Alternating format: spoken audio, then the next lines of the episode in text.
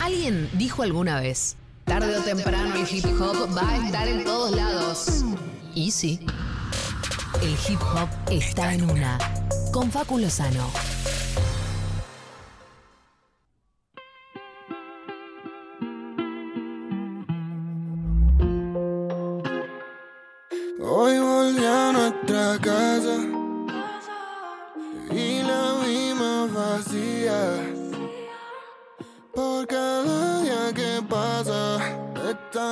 Fría. Pero ya basta pensarte tanto de gata. Suelo llevarlo bien. ¡Qué voces! ¡Qué voces! Por favor, Tiago acá con María Becerra, ¿no, Facu? En este caso, sí, estamos escuchando un poco de estas voces hermosas y también nosotros lo podíamos escuchar a, a su Diego acá. Sí. Siempre me flasha la velocidad con la que capta todas las melodías, no importa de qué pongamos. Es tremendo, eh, Diego Rivas, eh, es así, es un artista multipropósito, con un oído absoluto, de Pero tísica, diría. Peña. ¿Qué oído de tísica? Bueno, eh, mi objetivo me, me atravesó el otro día, tuve la oportunidad en Nirvana Verbal, Sí. eh, la verdad que lo agradezco de charlar un rato con quién es, creo yo, el entrevistador de la actualidad, que es Julio ah, Leiva. estuviste con Leiva charlando. ¿Cómo te fue? Me fue bien y me atravesó personalmente, eh, sobre todo en relación a su opinión sobre cómo ejercer el periodismo desde algunos lugares. Ajá.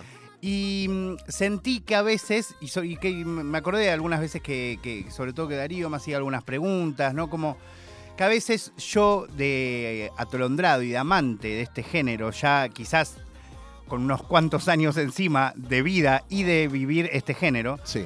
Como que doy por sentado muchas cosas eh, que, que me imagino que gente que quizás escucha esta columna eh, en un tono más de conocer algo que por ahí, de hecho también la presentamos así, como tarde o temprano va a llegar a todos lados, ¿no? Como imaginé que, que tenía que en algunos casos de algunas figuras que para mí son importantísimas y recontra obvias y conocidas, decir, bueno, ¿quiénes son? Bien, me gusta. Y hoy vamos a hacer un ¿Quién es Tiago PZK? Perfecto. ¿sí? Vamos a ir, no de cero, porque bueno, estamos hasta pasado mañana, Claro. pero sí les voy a traer como algunas cositas de su vida para que entendamos, por un lado, por qué es tan importante hoy y por qué es muy importante que eh, lo que anunció hace apenas unos días, que va a lanzar su primer disco de estudio, Postales, eh, en, en unos días en, en julio.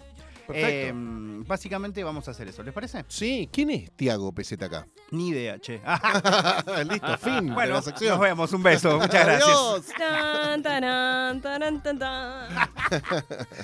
No, bueno, Tiago es eh, un chico amante de, de la música, de todo lo que deriva del hip hop, ¿sí? Creo que, si bien yo no soy amante de, de- del- de- de la denominación música urbana, porque siento que, que es un poco genérica y que a la vez no dice nada, ¿no? Y como que es en realidad una manera de englobar cosas que a veces no sabemos cómo se llaman.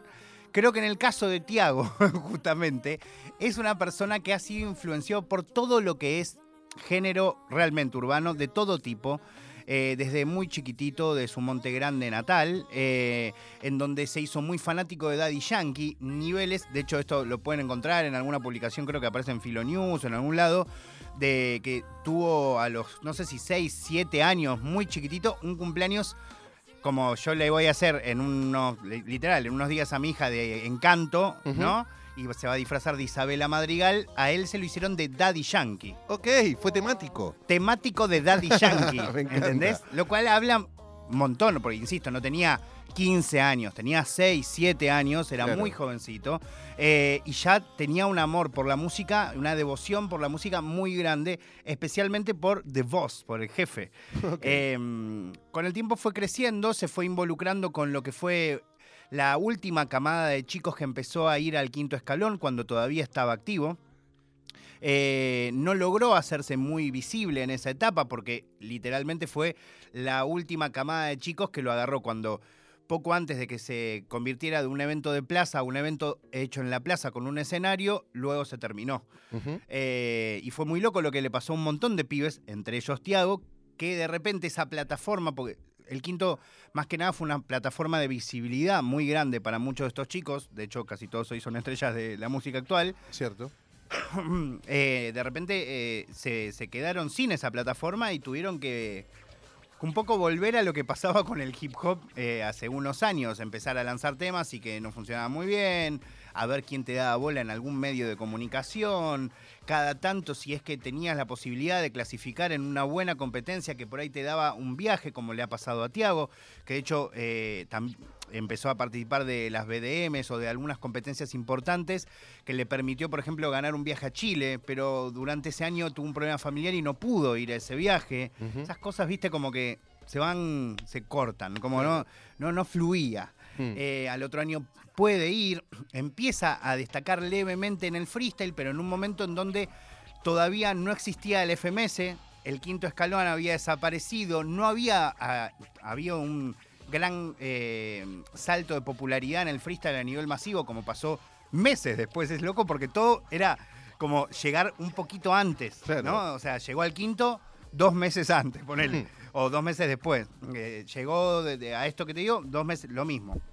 Bueno, de repente eh, em, se, empieza a hacerse un poco visible em, y, lo loco es que tenía ya una, a diferencia de muchos freestylers que le costaba mucho hacer, hacer música, él siempre mantuvo como las dos cosas. Hacía música con sus amigos y con un perfil bastante melódico, algo que también era algo singular porque rapeaba muy y muy zarpado, o sea, muy bien y muy zarpado, eh, pero seguía haciendo música. Pero no, nada.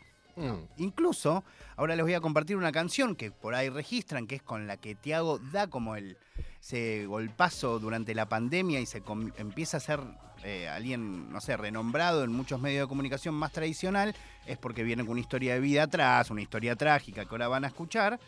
Eh, pero esa canción que lo hizo famoso en este momento eh, durante apenas, no sé, diría un mes y medio después de que arrancó la pandemia, la había lanzado casi un año antes y No había pasado nada. la misma canción. Ajá. Esas cosas, viste, como Claro, claro. el mismo tema. Sí. Eh, bueno, se hizo, se produjo de otra forma, se lanzó en otro contexto, parecía que calzaba, ¿no? Como que de repente se unieron los polos y Tiago saca la canción que les voy a compartir ahora, que es la session de Nebuen Arte, con de su propia canción sola, que es una historia de vida, que la van a escuchar, es muy gráfica, yo no voy a profundizar en el tema. Eh, y acá es donde arranca fuerte el nombre de, ok, ¿quién es este pibe? Escucha. Yeah. Por ti, mamá, por todos los golpes que aguantaste, todas las cosas que sufriste. Yeah, perdió las ganas, está sola, muchas cosas en la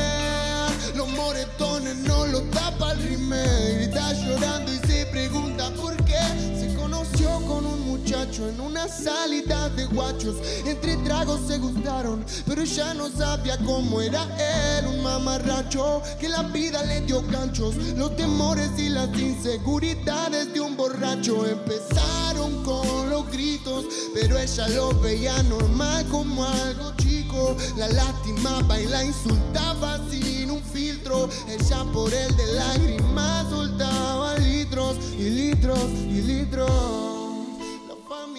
No sé si, "No es para si vos". registraron esta canción, si les llegó en algún momento. es No, una yo canción- no recuerdo haberla escuchado durante la pandemia, pero habla de la madre, ¿no? Está Ah, hablando de la Cuenta madre. la historia de la madre. En realidad es interesante porque en realidad cuenta la historia de la madre, pero sobre su punto de vista. Ujú.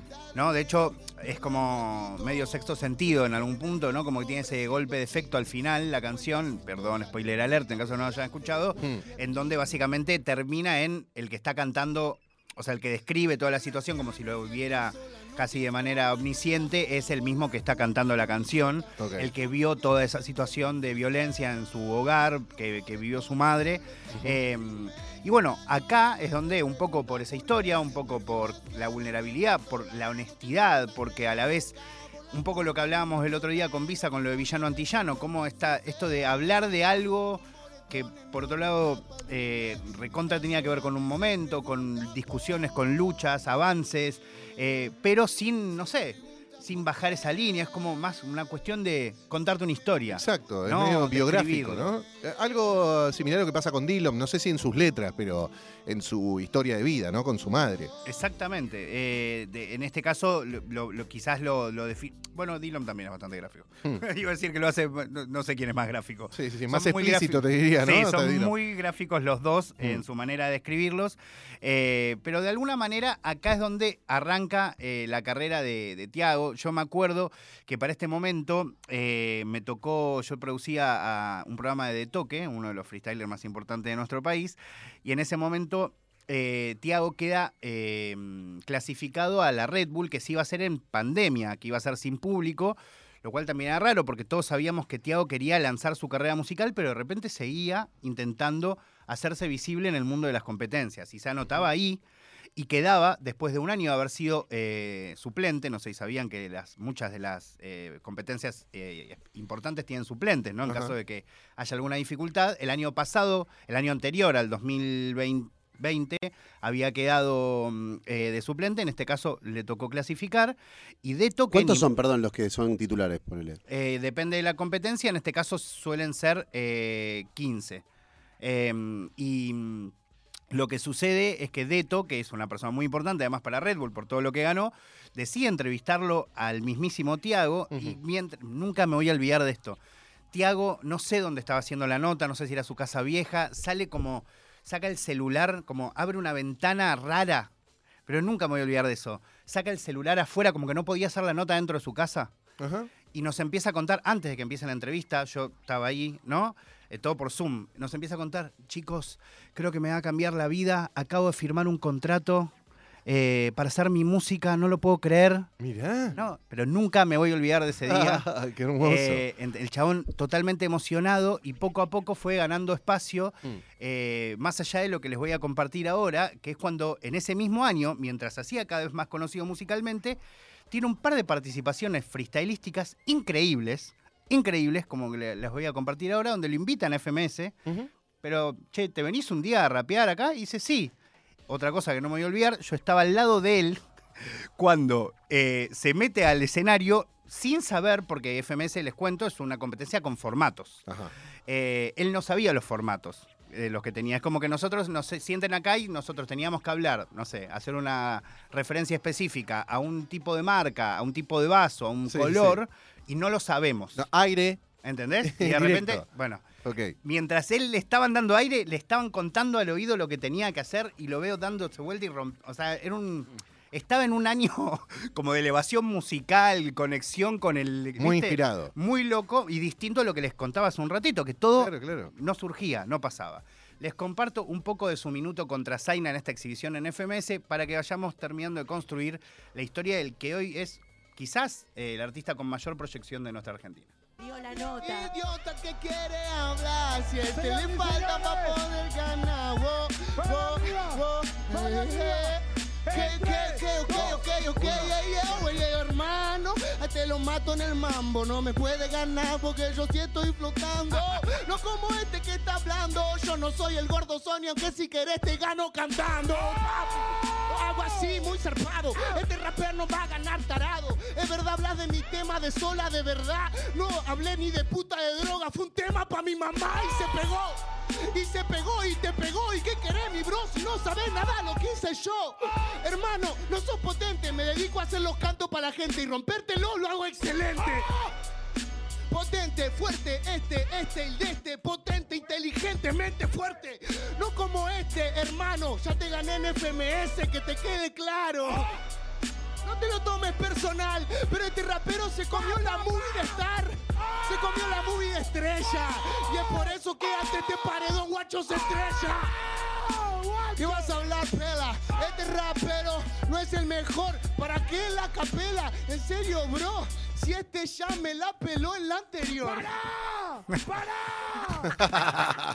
Micio, ese es el Micio, le mandamos un gran... Micio, ¿cómo te la sube en ¿Viste? cada, en Es cada rima? como que- Es un genio total. Un genio. Muy bien. Y bueno, necesitas así, es eh, el verdadero MC, ¿no? Él es el maestro de ceremonias ahí, el que Eh. la lleva adelante. Eh, muy bien, un abrazo para Micio. Entonces, y bueno, increíble lo que hace Tiago. Bueno, ahí les pongo un poco de contexto. Estaba compitiendo contra un chico, que además es muy pequeño, que hoy forma parte de FMS, que se llama Zaina, y le hace un comentario como que él se había pegado hablando muy a, viste, que comentario de la nación en contra de los traperos. Sí. Perdón, gente de la nación. Eh, per- perdón, Esmeralda. Eh, ¿no? Y como les dice una cosa así, como vos te pegaste por hablar de drogas, ¿no? Como Claro, algo en el tema ese que acabamos de escuchar en Sol. Claro, y él le contesta como, no. o es sea, el tema para mi mamá, Claro, loco. pero Claro. además no hablo de nada, o sea, es- y se pegó, le hice Sí, como, sí, sí. se pegó como, ¿qué querés que haga? Y le fue bien, y a vos también te gustó. No, bueno. ¿Te puedo dar una pregunta favor. total por ahí? Pero estaba, se enoja más, lo- la manera de cantarlo lo provoca esto que, esta duda que tiene, que él le dice es por mi mamá, o ya de por sí la cantaría así. No, no, eh, hay como una cosa que también pasaba en un momento, por suerte cada vez más, Tiago es una de esas personas que creo que termina de romper esa idea, que es que todavía se consideraba, de manera, yo te diría, bastante retrógrada, que los raperos, los que sean más raperos, no pueden cantar mucho. Entonces, en, en el minuto Zaina no solo lo, lo- lo bardea por esto que no es cierto, ¿no? De las temáticas, sino que un poco es como vos, vos cantás, ¿entendés? Claro. Como, como, como Claro, si fuese... algo menor, Claro. claro. sí. Es re difícil cantar. No cantás, Grino puede. no te sale. es como, yo no sé cantar, me encantaría cantar. Claro, o sea, claro. como vos cantás. O sea, sí, canto y re bien. Sí, sí, Bueno, sí. entonces él empieza a cantar un poco también por eso, para, para demostrarle que sí, canto, rapeo mejor que vos y además en la temática te demuestro que me estás eh, diciendo algo que era falso, ¿no? Y al paso le tira que ya te gané en FMS también. Claro, ¿no? Es que es lo que estaba sucediendo, le Claro. termina ganando. Poco tiempo después, Tiago compite en la Red Bull, tiene la mala suerte, va, en realidad lo elige él, pero elige competir contra uno de los raperos más amados y que él más admiraba en esa Red Bull, que es Acru, que Ajá. es uno de los freestylers más admirados de la Argentina, que además siempre tiene mala suerte en competencias, eh, que además volvía también esa competencia a anotarse en una Red Bull después de un montón de años. Y bueno, termina ganándole y un poco hasta como que le cae hate a Tiago por ganarle a alguien que no, Ah, nadie quería que le. claro. ¿Entendés? Es como si jugás contra Messi y le ganás. ¿entendés? Claro, como, claro. No, no, no, queríamos ver a Messi, ¿entendés? Pero a la vez termina dando un papel increíble. Bueno, Tiago eh, hizo, para resumirles, hizo cosas muy increíblemente revolucionarias en su corto tiempo, por esto que te digo, de romper esa idea que un rapero no podía cantar o que un cantante no podía rapear. Por romper la, eh, también la idea empezó a unir mucho a, a gente que estaba distanciada hacía tiempo por cuestiones muy que poco tenían que ver con la música y con su comportamiento humano, más bien de temas de, números o cosas que habían pasado al comienzo de la escena de, trap en Argentina. Entonces de repente eso también generó una unión gigante, esa canción que escuchábamos al, al inicio de María.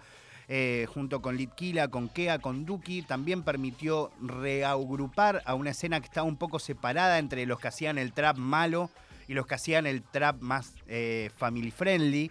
Eh, realmente es una persona que, que está conquistando todo eh, y si les parece escuchamos un poquito una música Por más. favor, antes sí. de que cerremos. Hoy estamos sabiendo quién es Tiago, lo trae Facu Este es- Lozano. Tiago Pexi está acá.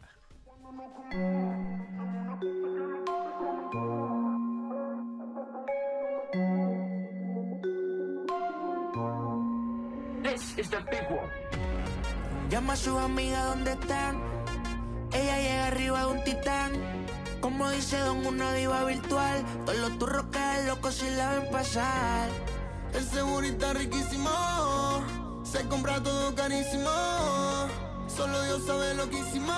Acá, más que quiero que escuchen sobre todo con quién es la colaboración, porque pasamos de alguien que estaba eh, arrancando Ujú. a hacer una colaboración con Osuna, Ah. una de las estrellas de, de lo que se puede considerar como la música urbana, el reggaetón, lo que quieran, y que a la vez es uno de los hispanohablantes o latinos que está in- incursionando en esto de hacer un poquito de R&B con reggaetón, como un reggaetón arambiado, no sé, Ajá. como un género medio nuevo. Eh, y, es muy lindo que, hayan hecho esta colaboración juntos. Este fue la previa a que Tiago lanzara eh, su comunicación de que, si no me equivoco, el 21 de julio aproximadamente iba a lanzar Portales, su disco. Eh, un disco que viene preparando con la ayuda de Asan, con la ayuda de Wanti, con bastante producción, hace más de un año.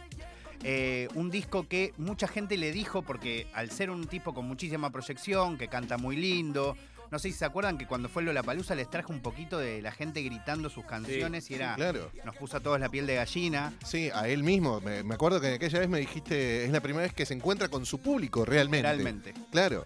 Eh, este disco que va a lanzar lo va a lanzar poco tiempo antes de hacer su comienzo de gira, que va a ser en el Movistar Arena, antes de empezar su gira mundial. 30 de julio, me dice Fede. Eh, 30, exactamente. Sí. Y mm, realmente eh, es muy impresionante todo lo que se va a hacer y sobre todo la lucidez que él tuvo para cuando todos notaban que era el producto que venía y le decían, tenés que sacar un disco, tenés que sacar un disco, tenés que hacer todo. Él dijo, no, no, yo no estoy para un disco todavía.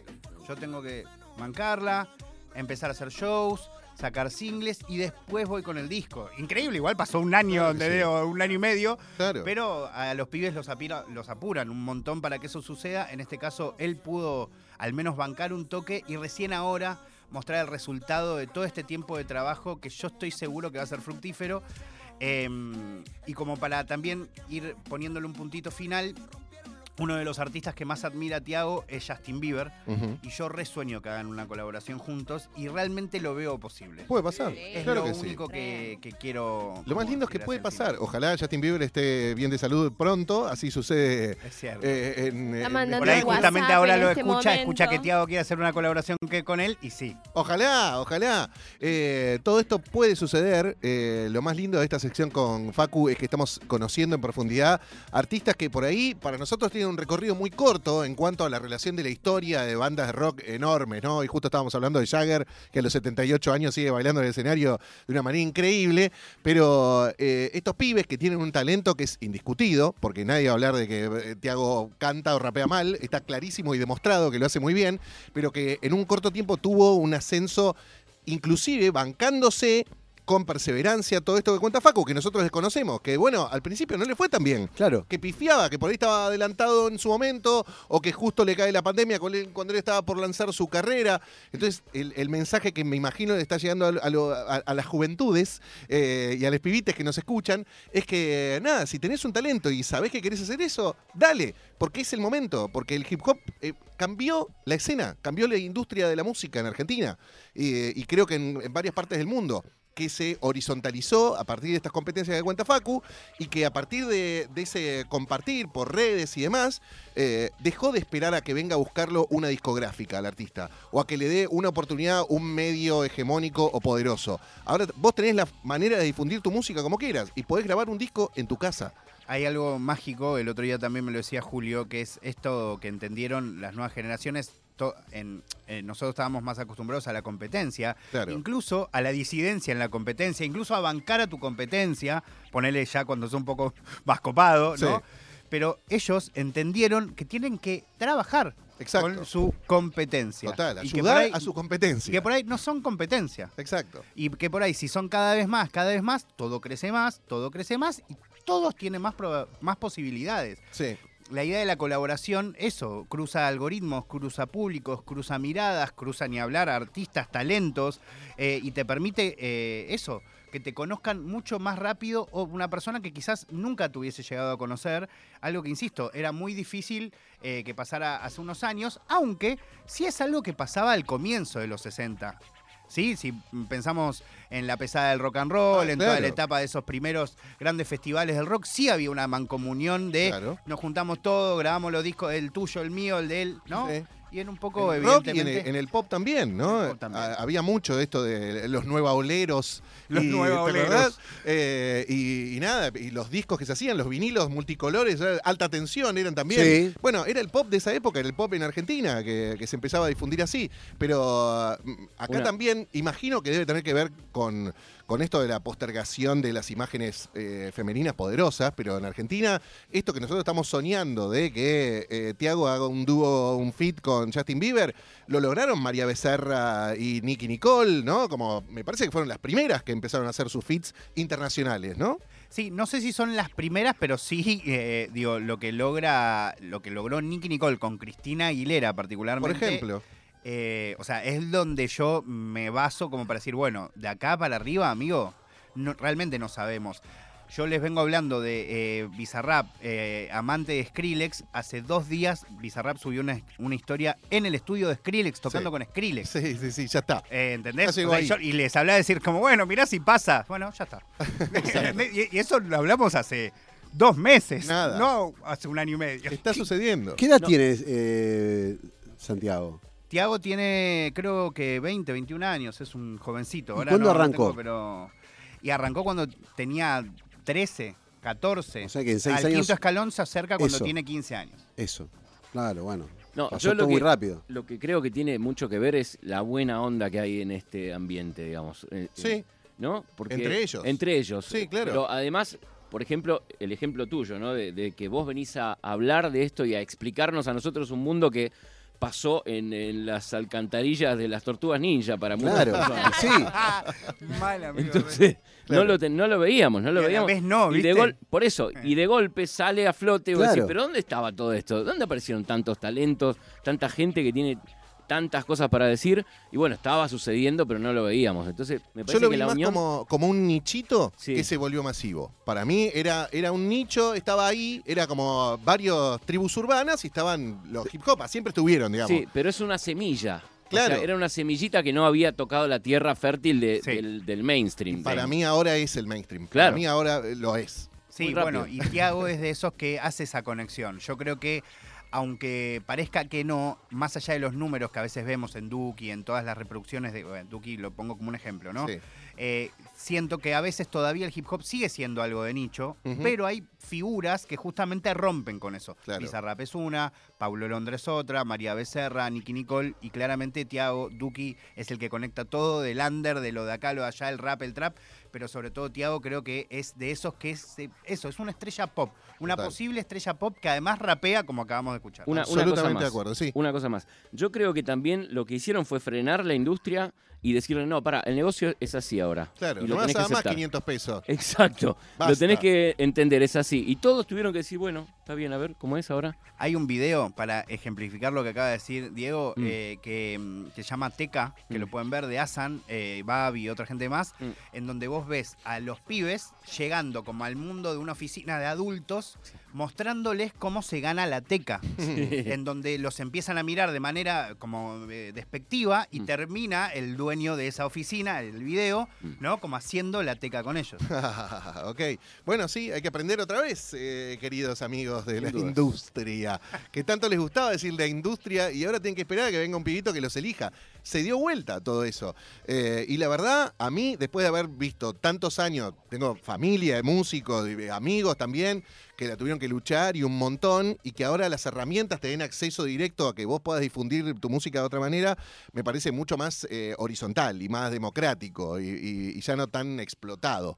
Viste, seguimos viendo historias de empresarios y managers que cagan músicos cada vez más y arriba, ¿eh? Y a músicos que están pegados. Y, y Pasa- nada, En este, de hecho, en este género pasó un montón. Claro. En muy poco tiempo. sigue Otro día pasando. hablamos de esas historias. si Por favor, te lo pido. Sí, gracias, Facu, siempre, por favor. Tarde o temprano se llama esta sección porque tarde o temprano te va a llegar el hip hop.